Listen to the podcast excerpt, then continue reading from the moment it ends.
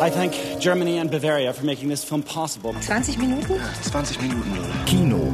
Guck mal, wie schön sie damals war, ist Maria. Das Filmmagazin. The capital of river surfing, Munich, Germany. Rockig geht's zu in unserem ersten Beitrag gleich, in dem sich alles ums Flusssurfen dreht und um die Hauptstadt des Flusssurfens, München. Sie haben richtig gehört. Dann noch ein Blick auf das derzeit so populäre 3D-Kino, gerade auch bei den Festspielen in Cannes ein Thema und ein Film, der die Zeitreise eines Mannes in die eigene Vergangenheit schildert. Zur Sendung begrüßt sie Jochen Kürten. Wie fühlt es sich an, ganz alleine auf einer Welle zu stehen, unter sich das Wasser und über einem auf der Brücke staunende Gesichter? Die Münchner Surfer wissen es, denn sie haben das Surfen im Fluss erfunden. Einer von ihnen trägt nun zur weiteren Legendenbildung bei. Björn Ritchie Lob hat einen Dokumentarfilm über das einzigartige Münchner Phänomen gedreht. Keep Surfing heißt der Erstlingsfilm von Lob und läuft jetzt in den deutschen Kinos. Doch schon vorher war der Film bei Festivals ein absoluter Publikumsliebling. Renate Heilmeier verrät warum.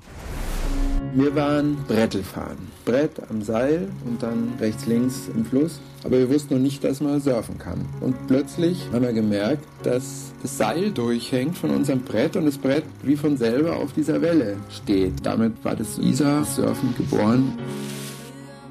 Und eine Szene junger, unangepasster Menschen, die Spaß und Abenteuer suchten ohne Maskrug Oktoberfest-Klischees zu strapazieren, dafür mit sommerlich fröhlichen Aufnahmen am englischen Garten oder an der Floßlände, hat es Björn Ritchie Lob, der gebürtige Kölner, geschafft, seine Wahlheimat München in diesem Film in ein sympathisches Licht zu tauchen. Wir haben noch eine Radeltour noch vor uns.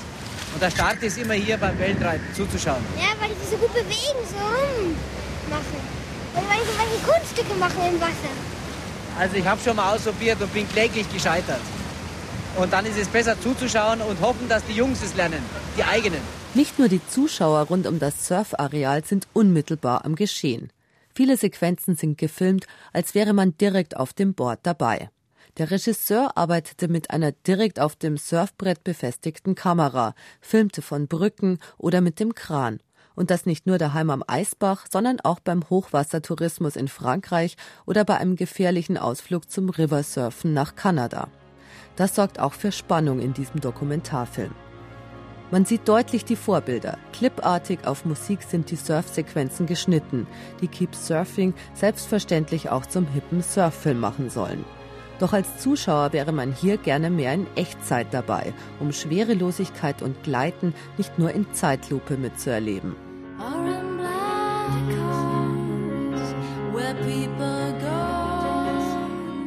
Das Thema Surfen mitten in der Stadt und kein Meer weit und breit scheint für den Regisseur recht nahe zu liegen. Selbst Teil der Surfszene fand er Protagonisten, die er über Jahre hinweg begleitete. Surfer der ersten Stunde und solche, die irgendwann doch ans Meer mussten. Andere, die Flüsse auf der ganzen Welt nach Wellen absuchen. Ihnen allen gemeinsam ist die Leidenschaft für den Extremsport und auch ihr Talent, das Surfen in ihren Alltag zu integrieren. Der Eisbach hat ja schon mein Leben auch extrem verändert, beziehungsweise ich bin ja sogar wegen dem Eisbach hier hingezogen und habe die Stadt kennen und lieben gelernt und es ist auch so eine Hommage an die Stadt. Und dadurch ist der Film natürlich auch so positiv geworden. Das Surfen steht aber auch für den Schuss Abenteuer, den man sonst in der heilen bayerischen Welt vermisst. Björn Ritchie Lob ist nun derjenige, der diese aufregende Welt als erster auf Film festgehalten hat. In den ersten fünf Jahren, wo ich ganz viel auf Video auch gedreht habe, da gab es noch die goldene Regel, dass man, wenn Kamerateams kommen, wenn Fotografen kommen, dass man dann aufhört zu surfen, damit sich in den Medien nicht weiter verbreitet und dann nachher zu voll wird am Eisbach. Das hatte durchaus praktische Hintergründe. Bei den Aufnahmen von vergangenen Hochwassern sieht man nicht nur dramatische Szenen von Surfern, die sich in gewaltige Wassermassen wagen. Nach ihrem Ritt auf der Welle müssen sie auch noch vor der Polizei flüchten. Vor circa 20 Jahren gab es mal eine Phase, wo es richtig verboten war, wo es Polizeiverfolgungsjagden gab, wo Bretter konfisziert wurden, wo Ordnungsgelder verhängt wurden. Kurze Zeit später hat die Stadt festgestellt, dass es eine Touristenattraktion ist und es wurde mehr oder weniger geduldet, trotz Verbotenschilder, die natürlich aus versicherungstechnischen Gründen dann auch dastehen müssen. Umso kostbarer scheinen jetzt diese Aufnahmen, die Lob seit Jahren machte und zunächst nur der Surf-Community zeigte. Ein bisschen Monaco-Franze, ein bisschen grantelnder Hausmeister. Das verkörpern auch die Protagonisten von Keep Surfing und zeigen zugleich, dass ihr Anderssein und die Sucht nach dem Surfen durchaus mit Beruf und Erfolg vereinbar sind. Vielleicht gerade weil man andere, eigene Wege suchen muss, wie beim Flusssurfen. Renate Hallmeier über den Dokumentarfilm Keep Surfing von Regisseur Björn Recci-Lob, jetzt im Kino.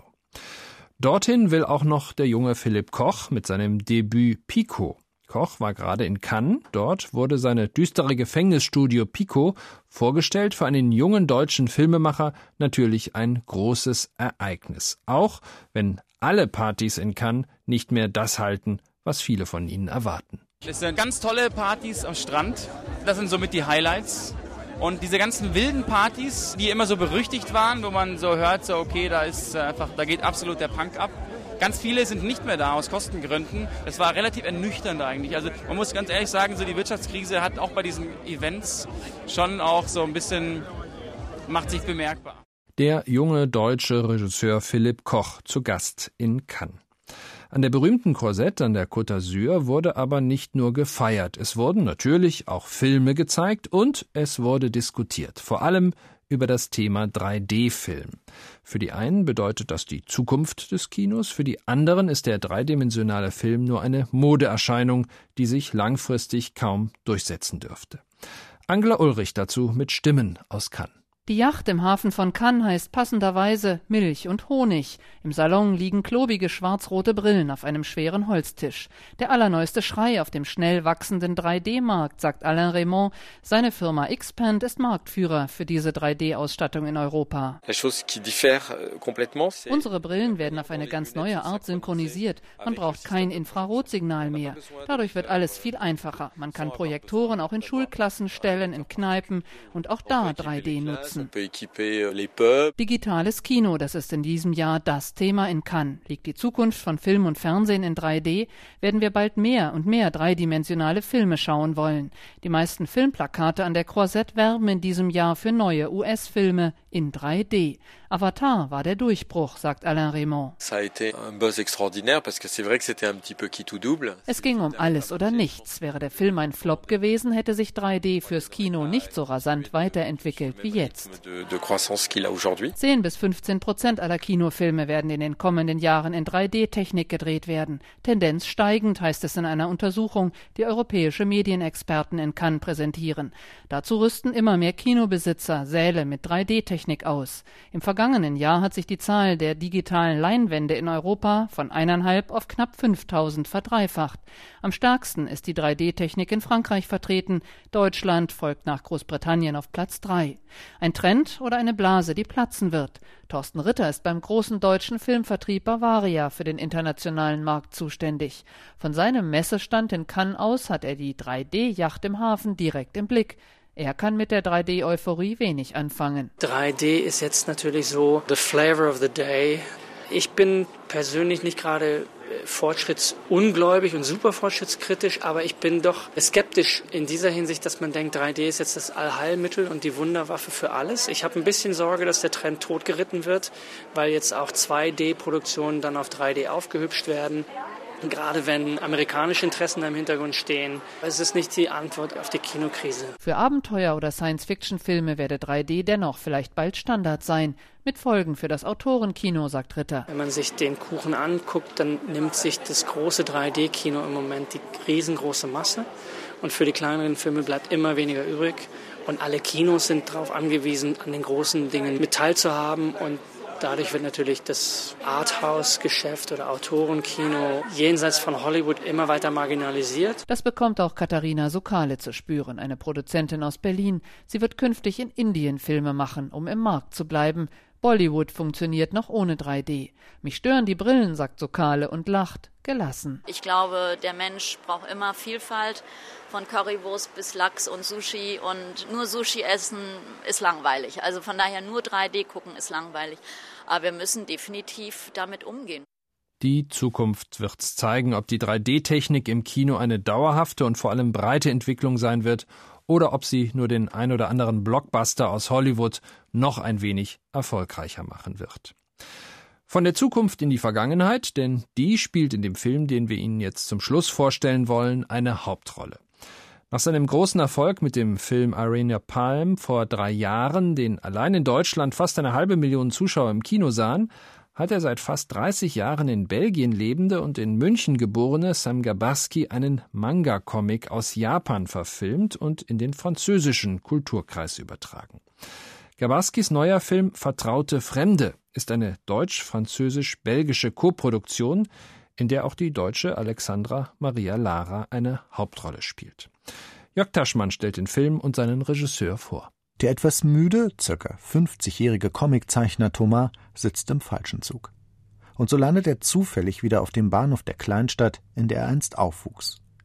Er trifft ehemalige Schulkameraden, besucht den Friedhof und fällt plötzlich in Ohnmacht. Als er wieder aufwacht, ist Thomas wieder 14 Jahre alt.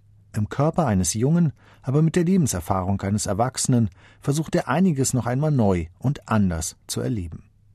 Für Regisseur Sam Gabarski war es nicht so schwierig, diese Geschichte des japanischen Comicautors Hiro Taniguchi in Europa zu verorten. Die Geschichte, so sehr sie auch in, in Japan kulturell verwurzelt oder verankert ist, ja, ist sie universell. Und diese, diese Familie, so nah ich mich da gefühlt habe, wie ich es gelesen habe, die könnte hier existiert haben, ja, und auch so universelle, wirklich wichtige äh, Sachen, die uns bewegen als Menschen, ja, wo es auch immer in der Welt ist, das sind dieselben. Wir sind eigentlich äh, unterschiedlich und trotzdem haben wir dieselben Sachen, die uns bewegen, die uns wichtig sind. Thomas, der sich nun wieder in den frühen 60er Jahren wiederfindet, hat plötzlich die Chance, durch seine innere Reife bei dem schönsten Mädchen der Stadt ganz anders wahrgenommen zu werden. Vor allem aber möchte er verhindern, dass sein Vater, wie damals, am Tag seines Geburtstags die Familie verlässt. So kümmert er sich besonders liebevoll um seine Mutter, die ihren Sohn kaum wiedererkennt. Gespielt wird sie auf sehr berührende Weise von Alexandra Maria Lara.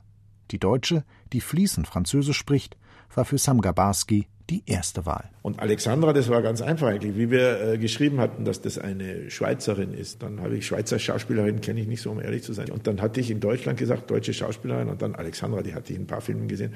Also ich hatte in dem Hitler-Film gesehen, in, in Control gesehen und auch Coppola. Und dann, ja, warum nicht? Und dann habe ich sie hier nebenan, in dem, wie heißt das Café da? Äh, Einstein, ja, Mittag gegessen und sie war, also was schön war, dass sie halt den Irina-Film schon wirklich und sagt, ja, ich will in deinem Film spielen kannte die Geschichte glaube ich. Und ich sagte, ich spiele in deinem Film. Und ich gesagt, ja, in Ordnung. Dann habe ich gesagt, ah, vielleicht bist du ein bisschen zu jung. Ja. Dann hat sie gesagt, ja, ja, dann machst du mich älter. Und das haben wir auch gemacht eigentlich. Nach dem autobiografischen Debütfilm Der Tango der Raschewskis und dem eher witzigen und provokativen Irina Palm hat Sam Gabarski diesmal einen ganz ruhigen, einfühlsamen Film gedreht, der auch in die Zeit seiner Jugend zurückführt und in erster Linie eine Familiengeschichte erzählt. Angst vor Nostalgie hat Sam Gabarski dabei nicht. Für mich ist Nostalgie, also man sagt mir immer, pass auf mit dem Wort, das ist negativ. Für mich überhaupt nicht. Nostalgie, das ist etwas Schönes für mich. Da erinnere ich mich, es ist Vergangenheit, aber ich erlebe ja schöne Erinnerungen. Die Reise manchmal in die Vergangenheit oder wiederzukehren an gewisse Orte, ich bin jedes Mal sehr zufrieden, auch wenn das ein bisschen Trauriges hat. Traurig, Tragikomödie, das ist für mich äh, das Optimum des Bonheurs mag ich gerne, ja. Und äh, wenn es traurig und lustig und emotional nostalgisch und trotzdem gut tut. Mir tut Nostalgie manchmal gut. Geschickt gelingt es dem Regisseur, die fantastischen und surrealen Elemente der Geschichte so real und natürlich zu filmen, dass man das Übersinnliche und Fantastische kaum wahrnimmt. Und so ist dem in Deutschland geborenen, aus einer jüdisch-polnischen Familie stammenden Sam Gabarski auch mit seinem dritten Spielfilm wieder ein kleines Juwel gelungen. Sam Gabarskis Film Vertraute Fremde über die Reise eines Mannes in seine Vergangenheit. Auch die können Sie jetzt in den Kinos sehen. Und das war's von Deutsche Welle Film und Kino. Mehr Infos zum Thema Film finden Sie auch in unserem Online-Angebot dw-world.de, dann zur Kultur und zum Kino. Mein Name ist Jochen Kürten.